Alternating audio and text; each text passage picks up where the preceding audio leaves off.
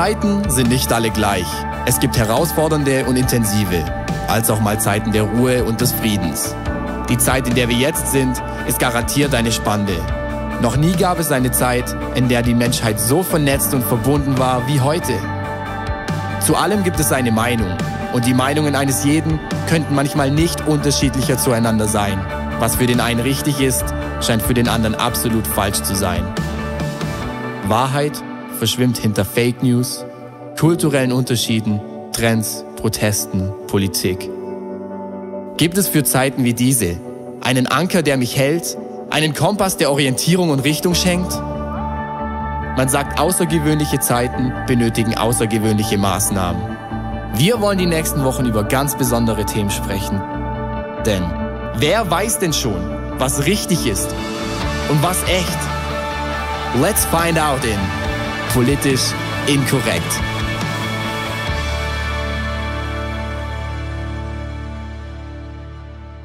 Wir sind in der Serie Politisch Inkorrekt und äh, da geht es um verschiedene Themen und zwar um Dinge, die man sonst vielleicht nicht so unbedingt thematisiert, geschweige denn vielleicht auch nicht mal ansprechen darf, weil sie nicht im Mainstream gefallen, auch vielleicht in manchen Kirchen nicht gerne gehört sind. Und uns ist ein Anliegen darin, uns mündig zu machen, dass wir reflektieren über Themen, dass wir uns nicht raushalten aus wichtigen Debatten. Ich sehe so, die Kirche hat sich über Jahrzehnte rausgehalten aus sehr, sehr wichtigen Themen. Sie haben geschwiegen über Themen und dadurch haben jetzt andere Strömungen dort das Wort übernommen, das Ruder übernommen. Im Thema Familie, im Thema Arbeit, im Thema Identität, im Thema Spiritualität. In so vielen verschiedenen Themen hat die haben verschiedene Richtungen das Ruder, das Steuer übernommen. Und ich glaube, es ist wichtig, dass wir als Christen eine Stimme haben für Themen. Und uns ist auch bei dieser Serie ein Anliegen, jetzt nicht einfach nur platt irgendwo reinzulabern, sondern wirklich auch, auch auf eine gute Art und Weise die verschiedenen Themen anzusprechen und dich mündig zu machen. Ich sehe, wir sind in einer Zeit, wo wir sehr viel ähm, Freiheit anscheinend haben. Freiheit ist so das Wort schlechthin oder alle wollen Freiheit, alle haben Freiheit. Oh ja, hey, alles ist nur für die Freiheit. Und am Ende sehe ich, die Menschen waren noch nie gebundener als heute. Es gab noch nie so viele psychische Krankheiten wie heute. Ja, wir denken, wir wären so frei, dabei folgen wir häufig nur dem Mainstream der, der Richtung, die eben akzeptiert ist. Wir folgen häufig nur einer bestimmten Strömung, aber das ist nicht Freiheit. Ich sehe, dass Menschen heutzutage viel mehr Orientierung brauchen. Sie brauchen Orientierung und ich sehe, dass Leute mittlerweile eigentlich für alles offen sind, dass wir eigentlich nicht mehr ganz dicht sind. Wir sind für alles offen, dass wir eigentlich gar nicht mehr ganz dicht sind. Und das ist auch mein Thema heute, Orientierungslosigkeit. Orientierungslosigkeit. Menschen sind orientierungslos. Sie wissen nicht mehr, wohin. Sie wissen nicht mehr, was gibt mir Richtung, was gibt mir Halt, was gibt mir Orientierung. Leute kennen ihren Sinn nicht mehr. Leute kennen ihre Identität nicht mehr. Leute bekommen keine Antworten auf die Fragen des Lebens. Und ich frage mich, geben wir als Kirche Antworten auf Fragen des Lebens? Wir geben keine Antworten, wir geben nur noch Optionen heutzutage. Ich glaube, es ist wichtig, dass wir Antworten geben. Warum sind Leute so verstreut? Warum wissen Leute nicht mehr, wo es hingeht, wo sie hinwollen? Weil es keine Orientierung mehr geht, weil es keine Richtung mehr gibt. Und ich möchte ganz kurz zu meiner ersten Predigt in dieser Serie kurz Bezug nehmen, Thema Systemfehler. Und ich habe dort äh, aufgelistet, sozusagen, wie ein gewisser Lebensstil eigentlich praktiziert wird. Und es entsteht immer mit einer Grundidee. Alles fängt an mit einer Idee. Das können wir direkt mal hier, hier einblenden die, alles fängt an mit einer Grundidee. Sozusagen jeder, alles fängt an mit einer ersten Idee, mit einem Grundgedanken. Daraus entsteht eine Überzeugung. Aus einer Überzeugung entsteht ein Glaubenssystem. Aus dem Glaubenssystem, aus diesem Glaubenssystem heraus entwickeln Menschen ihre Wahrheit. Das ist ja heute so, hey, Wahrheit, ja, Wahrheit ist relativ, jeder hat seine eigene Wahrheit und es ist, in der Wahrnehmung der Menschen ist es so, dass jeder seine eigene Wahrheit hat. Dass jeder gewisserweise denkt, okay, ich das ist meine Wahrheit, in der ich lebe. Ja, natürlich, weil du bist geprägt von einer Grundidee, das hat Überzeugungen geprägt, das hat ein Glaubenssystem geprägt, das hat deine Wahrheit geprägt. Aus dieser Wahrheit heraus entsteht eine Ideologie und aus dieser Ideologie heraus, da entsteht dein Lebensstil heraus. Ja, das heißt, ja, wir haben tatsächlich sehr viele verschiedene Wahrheiten. Ähm, ich möchte jetzt nicht werten, ob es vielleicht doch eine Wahrheit gibt, aber es ist eine Wahrheit. Das heißt, das Leben, die Realität, in der du lebst, ist gegründet auf der Grundidee in verschiedenen Themen, die Grundideen, die in deinem Leben gelegt worden sind. Diese Predigt hier, ähm, die soll auf der Grundidee aufgebaut sein, dass das Wort Gottes, dass die Bibel das Wort Gottes ist und dass das das Grundprinzip ist, das Gott sich gedacht hat für unser Leben. Und dass darauf unser Leben aufgebaut werden soll, dass Gott uns, der uns geschaffen hat, dieses Wort gegeben hat, dass wir darauf unser Leben aufbauen können, dass es die Prinzipien für unser Leben gibt. Das heißt, wenn du Gott oder auch das Wort Gottes nicht als deine Grundidee annimmst, dann werden wir anderer Meinung sein. Aber das ist völlig okay, weil ich bin auch anderer Meinung mit anderen Themen in unserer Gesellschaft. Aber ich denke, das ist wichtig, dass wir dort einander tolerieren. Aber es das heißt nicht, dass ich alles befürworten muss. Ja? Dass wir einander annehmen, dass wir einander stehen lassen können. Aber das heißt nicht, dass ich jetzt deine Meinung annehmen muss. Diese Predigt hier ist auf der Grundlage von das Wort Gottes, ist unsere Grundlage. In Matthäus 7, Vers 24 bis 27 ist die Stelle, wo es darum geht, ähm, dass, wo, Jesus diesen Vergleich bringt, wo er sagt, hey, es ist ein, wer auf, oder ich, ich lese kurz vor hier, Matthäus 7, Vers 24, wer auf mich hört und danach handelt, ist klug und handelt wie ein Mann, der ein Haus auf massiven Felsen baut. Auch wenn der Regen in Sturzbächen vom Himmel rauscht, das Wasser über die Ufer tritt und die Stürme an diesem Haus rütteln, wird es nicht einstürzen, weil es auf Fels gebaut ist.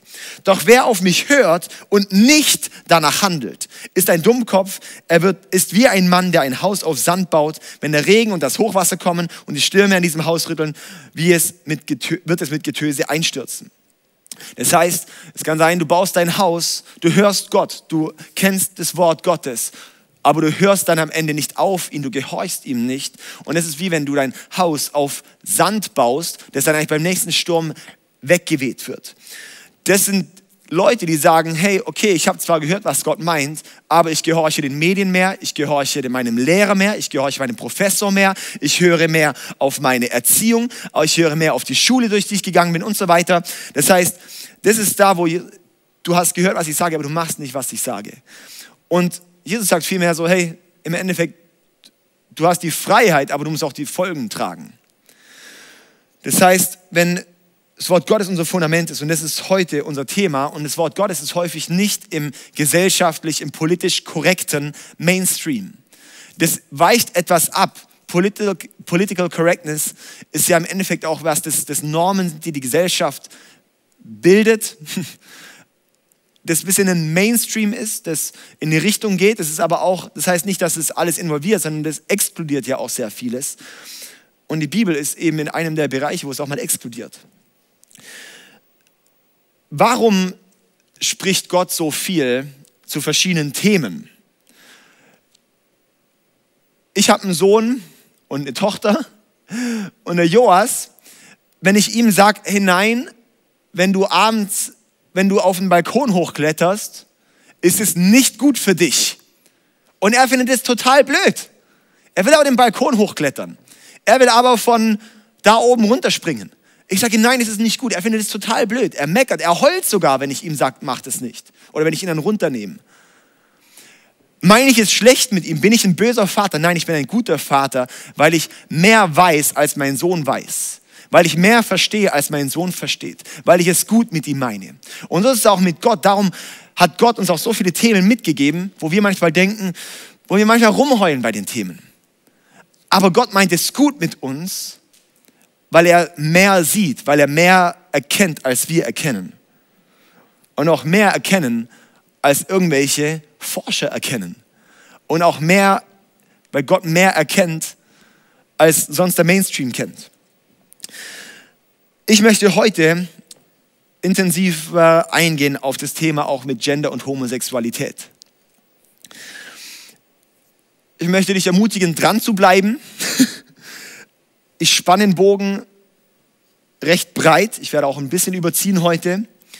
Und jetzt der eine denkt, endlich sagt der David mal, was Sache ist. Endlich sagt mal ein Christ, endlich haut da einer mal richtig rein. Und dann die anderen denken, oh, endlich, endlich werden die ICFler auch mal ein bisschen ähm, ähm, liberaler. Und dann sind die anderen, die sagen, ich bin betroffen und ich sitze hier drin. Und bei dir schlägt dein Herz schon höher. Du hast vielleicht Angst. Du hast vielleicht Angst, wieder zu hören, verurteilt zu werden. Und ich möchte ähm, hier einfach sagen, meine Botschaft in dieser Predigt hier soll, soll Liebe sein. Und wenn wir mal hier so ein, so ein äh, vielleicht kann mir mal kurz ein Kabel geben, da unten haben wir ein Kabel. Ja, wenn wir mal das Kabel anschauen. Das Kabel hat hier außen eine Isolierung und innen ist das Kabel. Das Kabel steht für die Klarheit. Das Kabel innen die, der Draht dort drin, der leitet, der ist sehr klar. Wenn ich dort rankomme, dann tut es auch mal weh. Das ist die Klarheit, die Gott hat. Aber das Außen, die Isolierung, das ist die Liebe, die Gott für uns hat. Dass es nicht so weh, dass es nicht weh tut, sondern dass es den Zweck erfüllt. Und genauso ist die Botschaft von Gott, sie ist klar, aber voller Liebe. Und genauso möchte Gott auch, er möchte Dinge zu uns transportieren. Dazu braucht es eine Klarheit, aber auch die Liebe. Und das ist genau diese Balance, die ich auch in dieser Predigt hier reingehen möchte, wirklich eine Klarheit und eine Liebe. In 2. Korinther 3, Vers 6 heißt es, er hat uns befähigt, Diener des neuen Bundes zu sein. Nicht des Buchstabens, sondern des Geistes. Denn der Buchstabe tötet, der Geist aber macht lebendig. Ja? Also, der Buchstabe tötet, der Geist aber macht lebendig.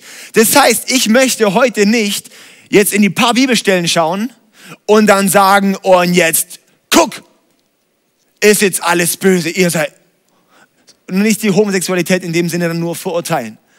Weil es heißt, der Buchstabe ertötet. Und leider haben Christen viel zu lange, haben sie verurteilt. Sie haben immer gerichtet. Sie haben gesagt, was, was eben jetzt alles dass sich Homosexuelle nicht mal mehr willkommen fühlen, dass sich Homosexuelle nicht mehr trauen, in die Kirche zu kommen oder vielleicht sogar einen riesen Bogen um die Kirche machen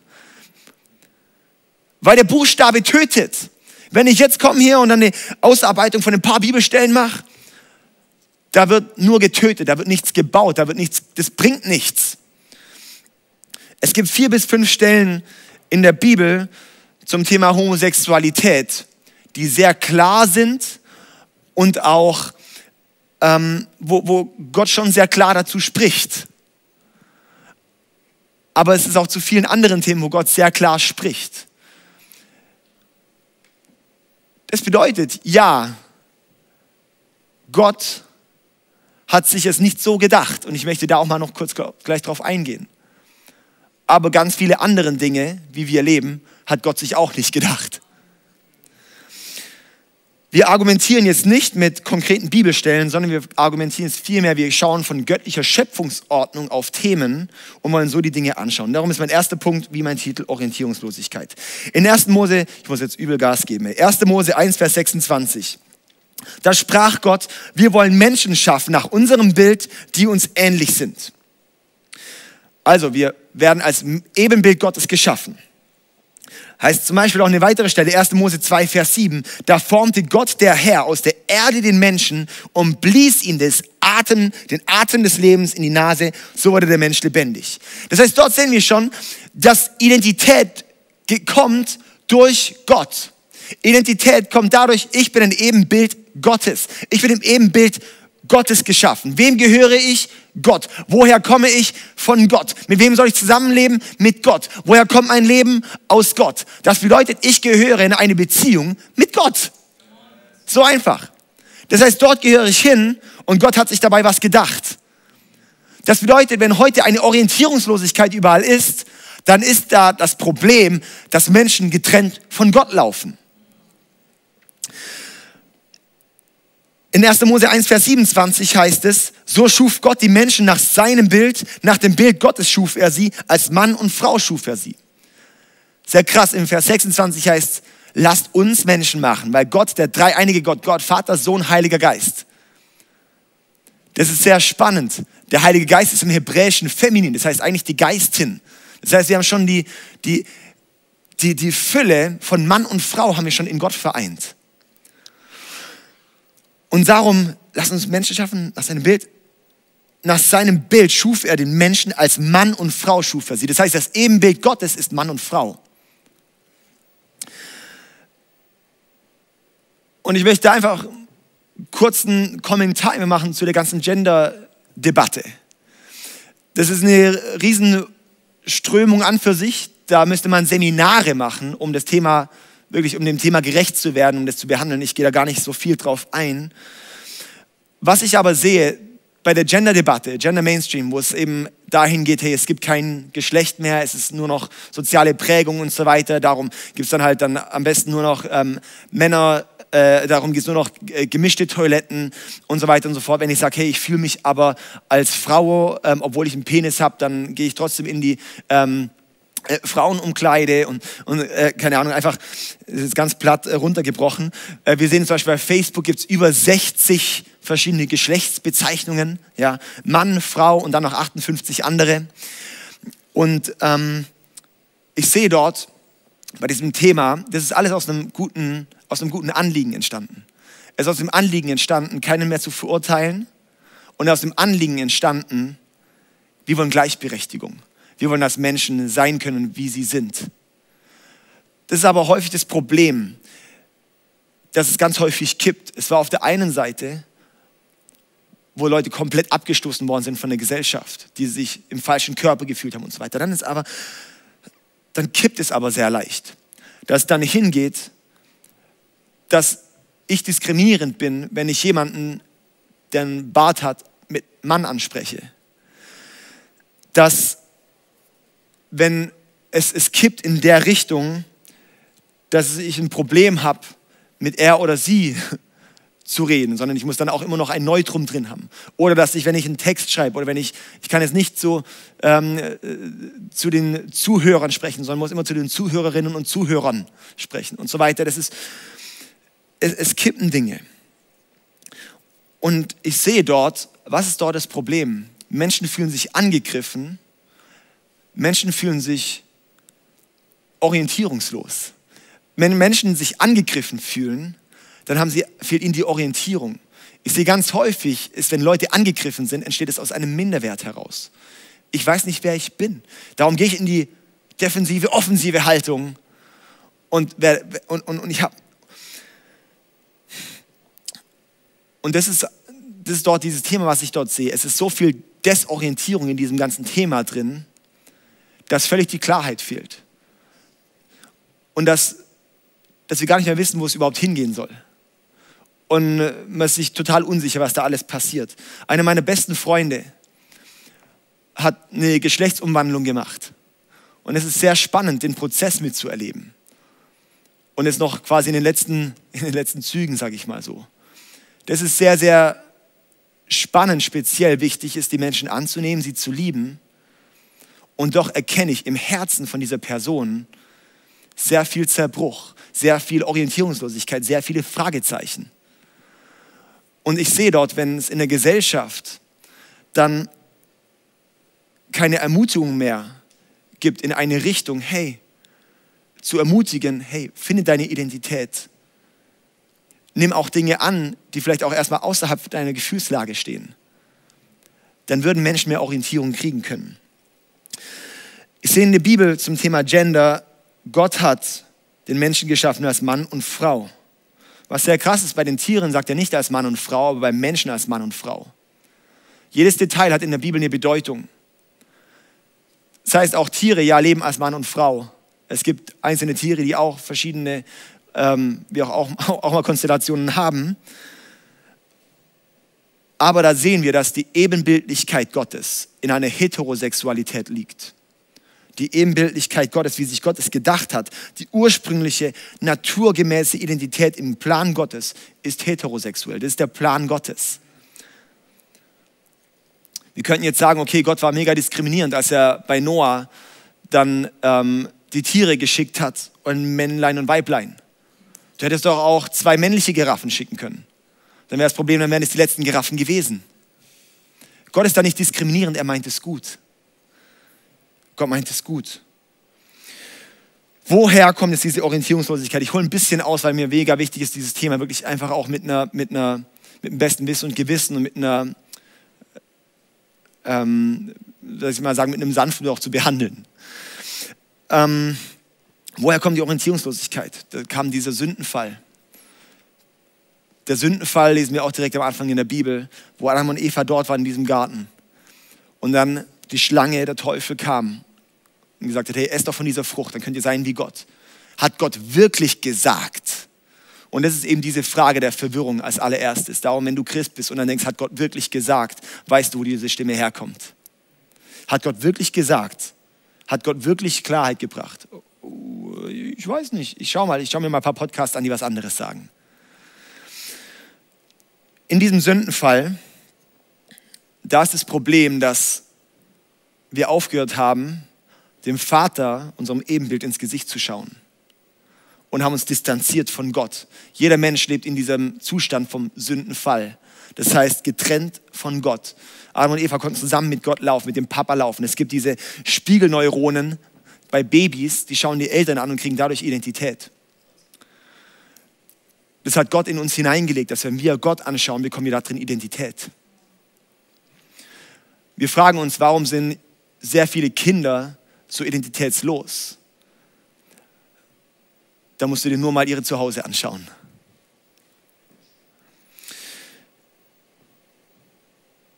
Das, wir bekommen das, Eben, das heißt, das Ebenbild bedeutet, ich bekomme Orientierung, sobald ich meinem Schöpfer gegenüberstehe.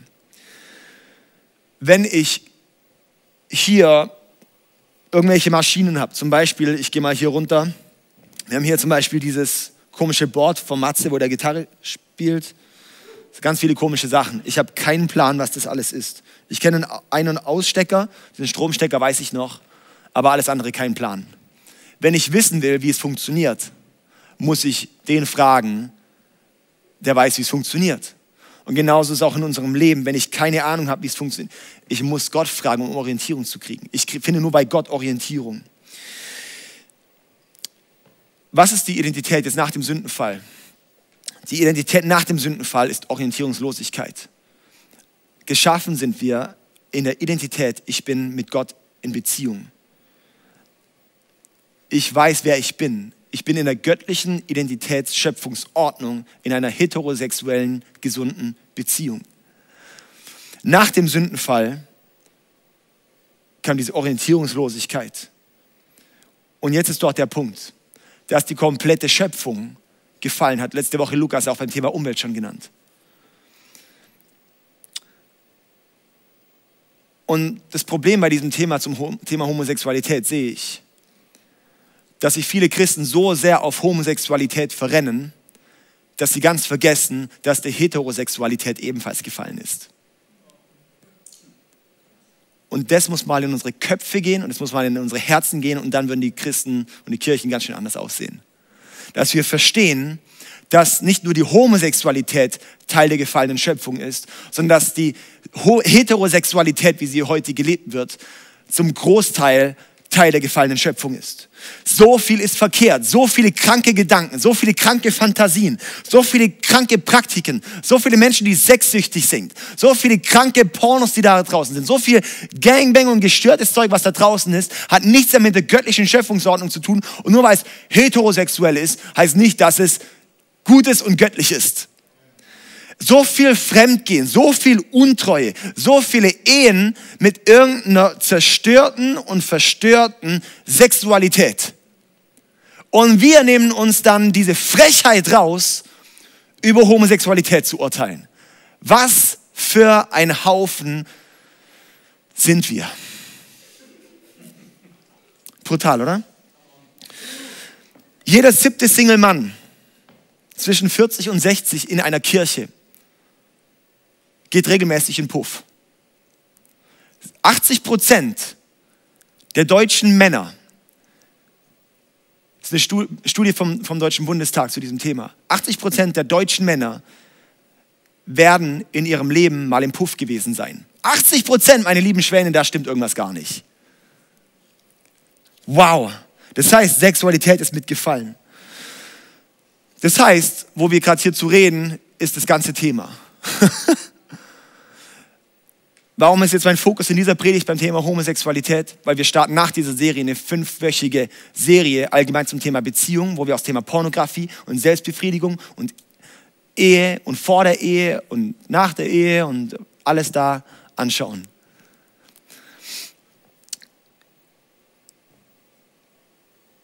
Was ich so krass finde in der Gesellschaft, wird aktuell das Thema Homosexualität irgendwie behandelt, vor Corona. Homosexualität als ob es das größte Thema wäre, das die Menschen kennen könnten. Und ich denke, so viele Menschen betrifft es jetzt am Ende gar nicht. Also kannst du mal nicht alles irgendwie so übertrieben hochspielen. Ja, es gibt Menschen, die homosexuell empfinden. Es gibt Menschen, die damit Kämpfe haben. Es gibt Menschen, die das angenommen haben. Es gibt verschiedene Umgänge. Aber es ist nicht das Thema, was jeden beschäftigt. Das heißt, es muss nicht immer so krass hochgespielt werden. Ich möchte jetzt mal noch mal ein bisschen in dieses Thema noch kurz reingehen. Und zwar im Griechischen in der Bibel finden wir vier Begriffe zum Thema Liebe. Das erste ist Eros, das ist die sexuelle Liebe. Dann Storge ist die elterliche Liebe. Dann haben wir Phileo, das ist die freundschaftliche Liebe. Und dann gibt es Agape, das ist die göttliche Liebe. Die göttliche Liebe bedeutet nach göttlichen Vorstellungen, göttliche Prinzipien, göttliche Charakter. Das bedeutet, diese göttliche Liebe kann es nur geben in einer Beziehung, wo das göttliche Prinzip herrscht. Das heißt, die Fülle der Liebe können wir nur in einer heterosexuellen Beziehung finden, weil die Agape-Liebe ist das, die Liebe aus dem göttlichen Prinzip heraus. Und die finden wir nur, wenn sie auch in Prinzipien von Gott ist. Das heißt, eine göttliche Ehe ist ein Abbild vom Urbild, das Gott sich gedacht hat. Eine homosexuelle Ehe lässt das Abbild vom Urbild unscharf werden. Und dadurch wird das Bild von Gott verdunkelt. Und das ist, wo, ich einfach dort, dort uns abholen möchte, auch, auch, auch bei diesem Thema, weil es gibt auch sehr viele Fragezeichen zu dem Thema. Es gibt auch in, in, in der Christenheit viele verschiedene Strömungen. Wenn du ins Internet gehst, findest du alle möglichen Zeug dazu. Es gibt vor allem auch diese liberale Strömung, die aktuell sehr, sehr laut wird. Das bedeutet, hey, die Sachen, die wir in der Bibel finden, die versuchen wir jetzt mal ein bisschen hinzureden. Was sind dort so die Argumente? Das, eine, das erste Argument, das eigentlich in der liberalen Theologie ist, ist zu sagen, ja, die Zeit hat sich verändert. Würden die biblischen Texte heute geschrieben werden, dann werden sie heute anders geschrieben. Dann gibt es das andere Argument, wo sie sagen, die Bibel sagt sehr wenig über Homosexualität, darum können wir daraus nichts ziehen. Und das dritte Argument ist, Homosexualität zu biblischen Zeiten war nicht auf eine Beziehung von Treue aufgebaut, sondern eher so als Ausleben. Und das sind sozusagen die Argumente, warum es heißt, hey, darum ist es völlig in Ordnung, in einer homosexuellen Beziehung zu sein, Homosexualität auszuleben. Wo stehen wie würde ich diese Dinge kommentieren? Ich sehe, die Ehe von Mann und Frau ist eine göttliche Schöpfungsordnung unabhängig vom Zeitgeist. Und nur weil viele Ehen heutzutage schlecht sind und nicht mehr funktionieren, heißt es nicht, dass die göttliche Ordnung nicht mehr gilt. Es gibt nur wenige Stellen in der Bibel, ja, circa fünf Stellen, die beziehen sich direkt auf Homosexualität. Aber diese fünf Stellen die finden es nicht gut. In der Antike gab es auch schon Beziehungen auf Treue zwischen Männern. Und selbst wenn es nicht so wäre, dann würde es nicht heißen, dass Gott dem heute zustimmen würde, nur weil es damals auch schon so war. Das heißt, nirgends in der Bibel wird es irgendwie anders geschrieben. Und da ist meine Frage, trauen wir im Wort Gottes überzeitlich korrekt zu sprechen? Oder wird das Wort Gottes irrelevant, wenn sich der Zeitgeist ändert? Und wo ich sage, nein, wir wollen unsere Grundidee auf Gottes Wort, weil das ist das Einzige, was wir haben, aufbauen. Und dass wir dort erkennen die Prinzipien. Und dort sehe ich zum Beispiel, wenn wir mal ein ich, ich, mittlerweile, da schießt es einen ja weg mit der Rechtschreibung, das die Leute haben, oder? Also ich finde es ja echt äh, sehr, sehr interessant, wie Leute so mit Rechtschreibung sind. Das heißt nicht, dass am Duden ein Problem ist. Das heißt nicht, der Duden hat jetzt irgendwie einen Fehler und darum ist die Rechtschreibung heute so komisch. Und so ist es auch, nicht an der Bibel ist ein Problem, wenn die Leute heute es nicht mehr auf die Reihe kriegen, so zu leben. Es fehlt vielmehr an Bildung, es fehlt an Prägung, es fehlt an, da auch drin zu sein. Und so sehe ich es, wir brauchen unser Gewicht auch beim Wort Gottes. Wir achten heutzutage Gefühle viel höher als das Wort Gottes. Und es ist in jeder Richtung so. Wir sind eine Gefühlsgesellschaft. Hey, wenn es für dich passt, passt es auch für mich. Wenn es für dich passt, dann ist es super. Und wo ich sage, wenn es für dich passt, wenn es für dich gut ist, wenn es sich für dich gut anfühlt, kann es sein, dass du richtig gegen die Wand fährst. wenn es für dich passt und wo ich dort auch sage, hey, weil es in der Gesellschaft okay ist, heißt es nicht, dass es direkt okay ist. Heißt nicht direkt, dass es gut ist. Weil es in der Gesellschaft so akzeptiert und so gepusht wird, dass Leute Pornos gucken, heißt es nicht, dass es dir gut tut. Weil jeder x-te Person fremd geht, heißt nicht, dass es dir gut tut, fremd zu gehen. Nur weil wir alle möglichen komischen Praktiken sehen, heißt nicht, dass es gut ist, wirklich irgendwelche Praktiken auszuleben. Nur weil so viele Leute ins Bordell gehen, heißt nicht, dass es gut ist, ins Bordell zu gehen. Nur weil es gut ist, dir dir die Birne voll zu hauen und voll zu saufen, voll zu kiffen und voll zu alles, heißt nicht, dass es dir gut tut. Und im biblischen Verständnis ist es alles, diese ganzen Themen, ist alles Zielverfehlung. Das heißt, Homosexualität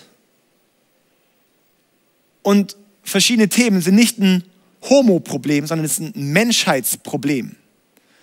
Menschheitsproblem auf allen möglichen Ebenen. Und ich nenne es jetzt einfach als ein Problem, weil das ist etwas, wo wir abweichen von der göttlichen Schöpfungsordnung.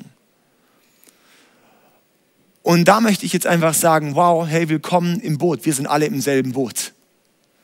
Wir sind alle im selben Boot. Was? Und dann jetzt komme ich schon zu meinem zweiten Punkt von vier. Ähm, Annahme, nicht Verurteilung. Annahme, nicht Verurteilung. Was haben Christen daraus gemacht? Wir haben Sünden kategorisiert. Es gibt die ganz schlimmen Sünden, das ist natürlich Homosexualität, ist ganz schlimm. Dann ähm, gibt es natürlich noch Fremdgehen und Scheidung und sowas, das sind auch ganz schlimme Themen dann. Aber Lästern, Stolz, Geiz, Rücksichtslosigkeit, das sind halt Schwächen. Die sind aber okay wenn wir so anfangen, dann muss ich dir sagen, dann sinkt dein Boot. Wir sitzen alle im selben Boot. Was haben Christen daraus gemacht? Sie verurteilen Menschen, dass sie nicht mehr kommen wollen, dass sie sich nicht trauen, herzukommen. Und für mich hat es nichts damit zu tun. Für mich ist es so wichtig. Wir schauen uns eine an, ist das, was Gott sagt. Und Gott setzt einen sehr, sehr hohen Standard. Und an diesen Standard werden wir niemals selber rankommen. An diesen Standard werden wir selber nie erreichen. Und genau darum sind wir in der Kirche. In der Kirche ist kein einziger perfekt. Was sind wir als Kirchen? Wir sind ein Haufen von fehlbaren Menschen, die einen unfehlbaren Gott kennenlernen dürften. Und wenn dort irgendjemand nicht willkommen sein soll, dann stimmt mit uns was nicht. In unserer Kirche da sollte keine Zeigefinger heben und schauen, oh, aber der. Aber guck mal, was der macht. Aber guck mal, wie der lebt. Aber guck mal dies oder das. Sobald du das anfängst, oh my goodness, das ist richtig schlimm.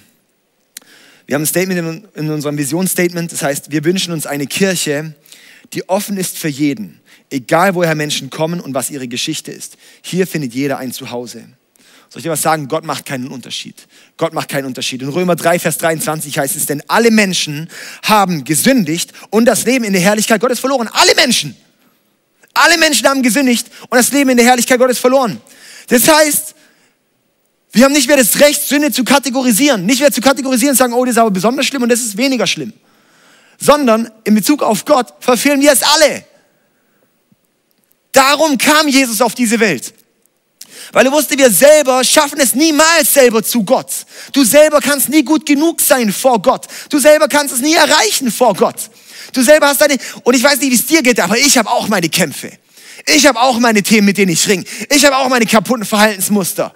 Und wo soll ich dir sagen, ich bin so dankbar, dass Jesus für mich ans Kreuz gegangen ist, dass ich weiß, dass das mich nicht weiter von Gott trennt, sondern dass ich weiß und ich darf mich darauf stellen, dass er mir vergibt, dass er mich annimmt, obwohl ich ständig noch Fehler mache, obwohl ich ständig wieder fall, obwohl ich ständig denke und obwohl ich Muster habe, aus denen ich einfach ums Verrecken nicht rauskomme.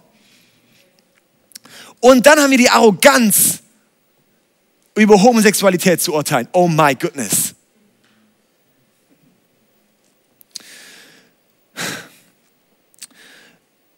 Gott verurteilt uns dort nicht. Johannes 8, Vers 7 und um die Stelle rum ist, wo die, die Geschichte von der Ehebrecherin und die wollen sie steinigen, oh, die hat Ehe gebrochen.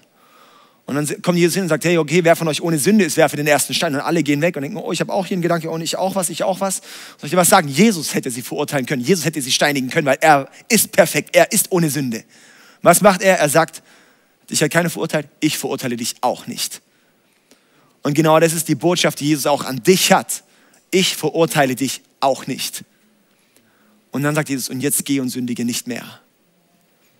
Das ist auch ein sehr wichtiger Beitrag, weil unser Anliegen ist, dass wir in eine Jesus-Ähnlichkeit wachsen, dass ich in meine Beziehung immer mehr mit Jesus zusammenwachse.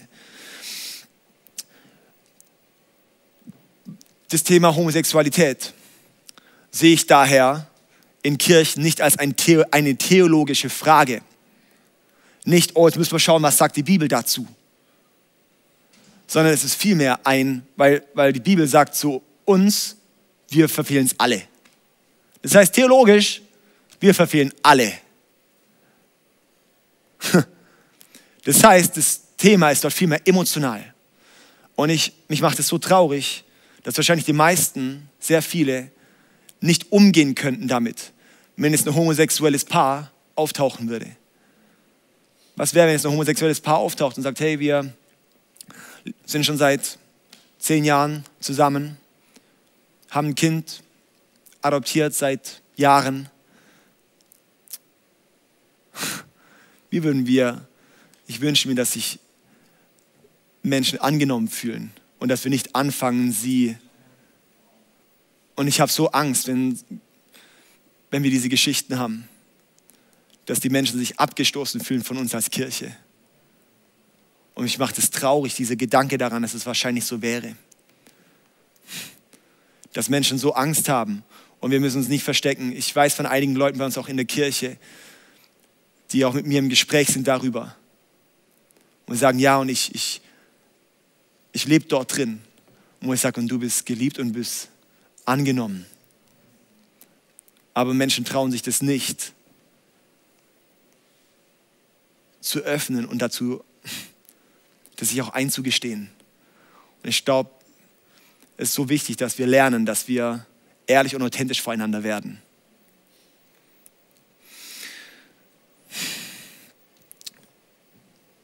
Wie hat sich das Ganze jetzt auch, und, das ist, und, und in diesem Thema habe ich jetzt eben ein Problem, wie hat sich es in der Gesellschaft entwickelt?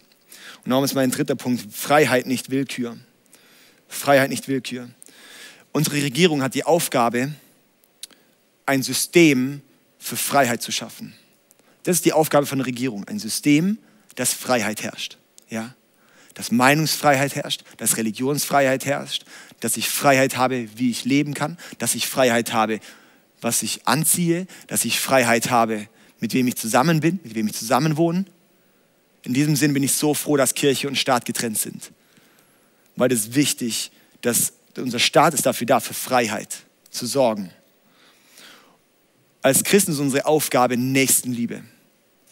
Vom Staat ist die Aufgabe, für Freiheit zu sorgen. Und Freiheit bedeutet, wenn Dinge, Freiheit in der Weg, im Wege steht, dann sollte, die äh, dann sollte der Staat diese Dinge klarstellen und darum gibt es Gesetze.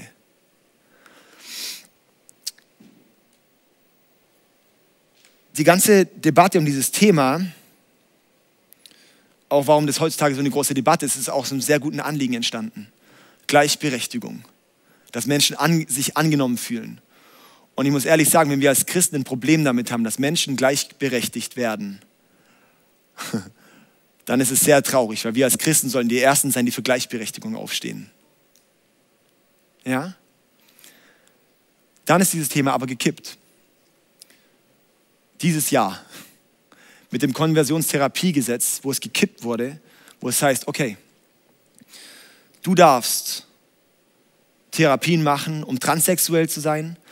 Du da, dir werden sogar noch bezahlt. Du darfst Therapien machen, um homosexuell zu sein, um deine sexuelle Orientierung in diese Richtung zu kriegen, außer du möchtest heterosexuell werden. Das, da ist eine Strafe drauf. Das heißt, wenn du jemanden, du kannst in jede sexuelle Orientierung Therapien machen, um das zu haben, aber mit jemandem ins Gespräch zu gehen und ihm zuzusprechen, schau, es gibt auch Möglichkeiten, dass du auch wieder als Mann mit einer Frau in eine Beziehung gehen kannst und da wirklich auch drin sein möchtest. Das steht unter Strafe. Finde ich schwierig. Es ist auch wieder, das Gesetz ist aus einer guten Grundüberzeugung entstanden und leider gab es eben sehr krasse Konversionstherapien, das Leute so krass manipuliert hat und unterdrückt hat und zerstört hat, dass Leute wirklich da kaputt gingen unter dem Druck, unter dieser Last, jetzt endlich wieder anders gepult zu werden. Und darum ist es gut, dass wir dort einen Schutz haben. Das Problem ist, dass es gekippt ist, dass wir nicht mehr, mehr Leuten eine Orientierung geben dürfen. Und das finde ich schwierig.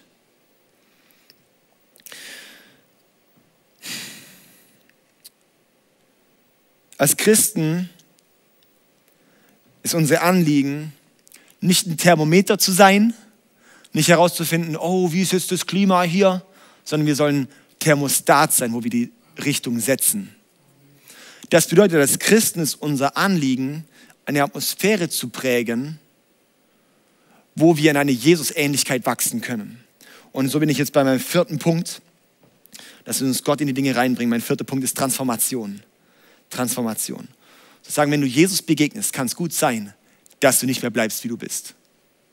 Wenn du Jesus begegnest, wirst du merken, dass Gottes Power in dein Leben kommt.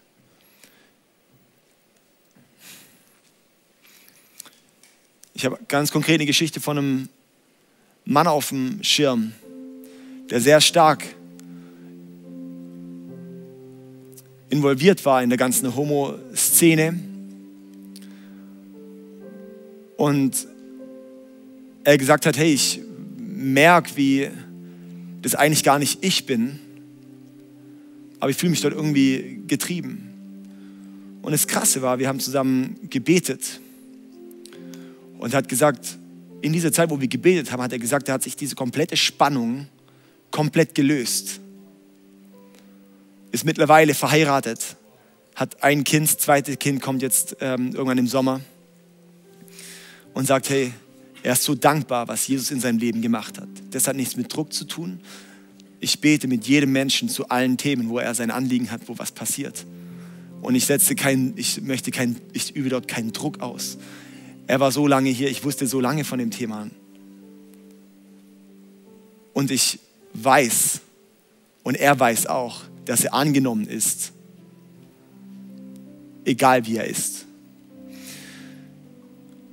Jesus ging ans Kreuz und er hätte sich dort wehren können, er hätte auf seine Rechte bestehen können.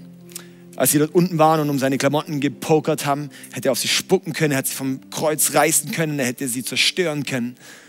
Aber er hat gesagt, Herr, vergib ihnen, sie wissen nicht, was sie tun. Und er hing dort und hat gesagt, es ist vollbracht und hat nicht auf seine Rechte bestanden. Und er ist am Kreuz gestorben, wo es keiner von uns verdient hätte.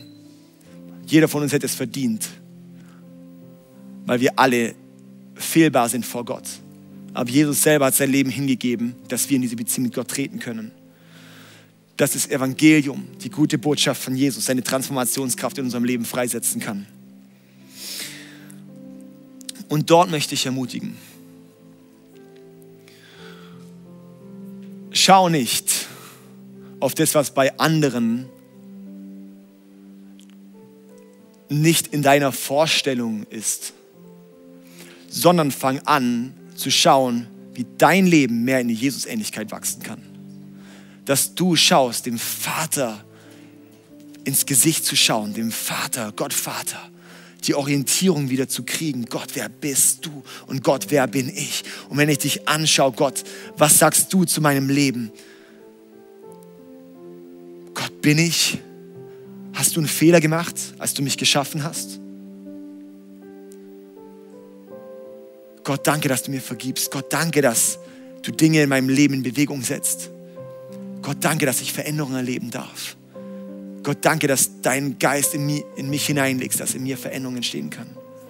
In 2. Korinther 3, Vers 18 heißt es, von uns allen wurde der Schleier weggenommen, sodass wir die Herrlichkeit des Herrn wie in einem Spiegel sehen können wie in einem Spiegel, diese Spiegelneuronen, wie dem Vater ins Gesicht zu schauen.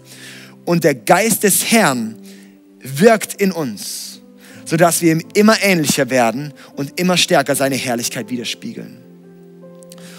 Und das ist unser Anliegen, das ist unser Weg, auf dem wir unser Leben lang unterwegs sind, in eine Jesus-Ähnlichkeit zu wachsen, ihm immer ähnlicher zu werden. Und egal mit welchem Thema du kämpfst, egal mit welchen Themen du unterwegs bist, egal wo du stehst, egal wie es dir geht, egal was auch immer, wir haben alle unsere Kämpfe.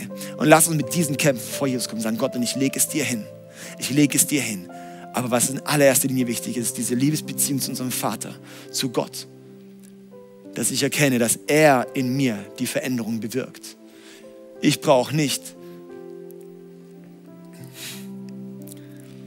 Ich brauche ich brauch nur Gottes Transformation in meinem Leben. Und dass ich davon ausgehe, wenn ich mein Leben Gott hingebe, mein Leben dem Heiligen Geist hingebe, dass er die Dinge in mir verändert. Epheser 3, Vers 16 bis 20 möchte ich zum Abschluss noch lesen. Ich bete, dass er euch aus seinem großen Reichtum die Kraft gibt, durch seinen Geist innerlich stark zu werden und ich bete, dass Christus durch den Glauben immer mehr in euren Herzen wohnt und ihr in der Liebe Gottes fest verwurzelt und gegründet seid. So könnt ihr mit allen Gläubigen ihr ganzes Ausmaß erfassen, die Breite, Länge, Höhe und Tiefe. Und ihr könnt auch die Liebe erkennen, die Christus zu uns hat. Eine Liebe, die größer ist, als ihr je begreifen werdet. Soll ich dir was sagen? Jesus, seine Liebe zu dir ist größer, als du es je begreifen wirst. Und dadurch wird euch der Reichtum Gottes immer mehr erfüllen. Durch die mächtige Kraft, die in euch wirkt, die in uns wirkt, kann Gott unendlich viel mehr tun, als wir je bitten oder auch nur hoffen würden.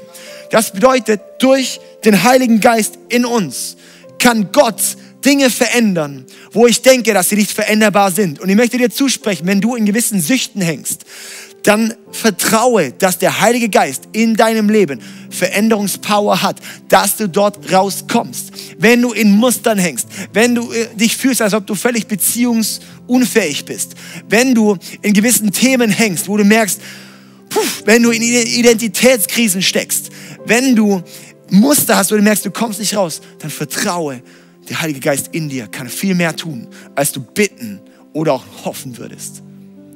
Das heißt, lass uns in der Liebe Gottes verwurzelt sein. Lass uns auf Gott schauen. Lass uns sein, unser Leben ihm hingeben und erleben, wie er uns transformiert, wie er in uns wirkt.